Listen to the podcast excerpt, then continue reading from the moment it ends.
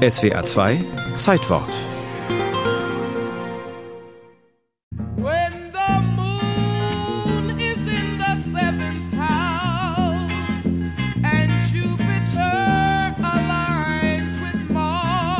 Frieden, Harmonie, Freiheit, Liebe, für all das steht die Ära des Wassermanns, die die jungen Schauspieler am 29. April 1968 auf der Bühne des Biltmore Theater besingen.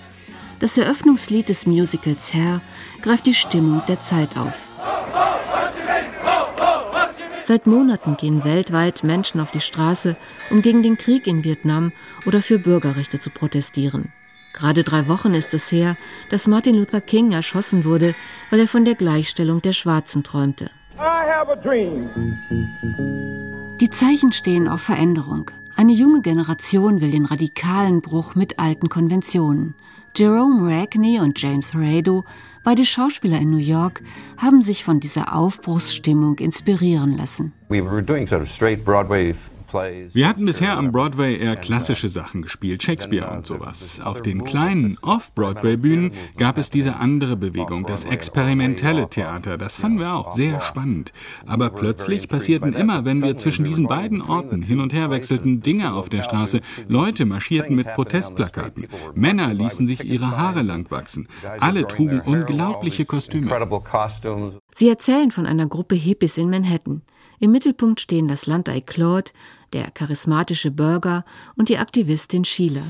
Eine wirkliche Handlung gibt es nicht. Eher lose reihen sich Songs und Spielszenen aneinander. Es geht um Antikriegsproteste, sexuelle Befreiung und bewusstseinserweiternde Drogen. Lange Haare sind Symbol der Rebellion.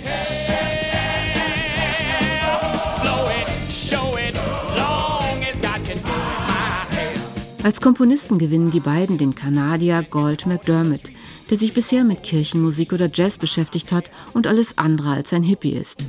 Er findet die eingängigen, mitreißenden Melodien, die Herr zu einem der erfolgreichsten Musicals aller Zeiten machen.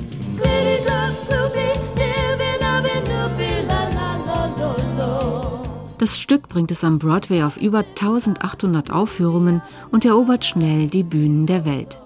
In Deutschland hat Herr unter dem Titel Haare bereits ein halbes Jahr später Premiere. Die Münchner Inszenierung tilgt allerdings alle aktuellen politischen Bezüge. Was bleibt, sind unfreiwillig komische Übersetzungen, die höchstens Friseure begeistern. Wenn ich das wüsst, warum mein Haar so ist, es wächst so dicht, so schnell, fast kriminell. Mein Haar wächst pausenlos, frag nicht warum, denn bloß. Zum größten Aufreger wird die Nacktszene vor der Pause, in der das gesamte Ensemble die Hüllen fallen lässt. Sie ist doch das Lieblingsthema der Journalisten. Als man sie damit konfrontierte, haben Sie sofort Ja gesagt? Ja, ich habe sofort Ja gesagt. Ich finde es überhaupt nicht obszön. Es war wie bei meiner ersten Kommunion, als ich von dem Beichtstuhl rausging und ich war also wirklich sehr befreit. Und genauso war es das erste Mal, als ich nackt auf der Bühne stand. Es war ein herrliches Gefühl. Und doch wird das Musical auch in Deutschland zum Renner. Die knallbunte Flower Power Show findet sich bis heute immer wieder auf den Spielplänen. Sogar im Corona-Jahr 2021 sind für den Sommer Aufführungen angekündigt. Vielleicht ist es gerade dieses Feeling, das wir jetzt gebrauchen können.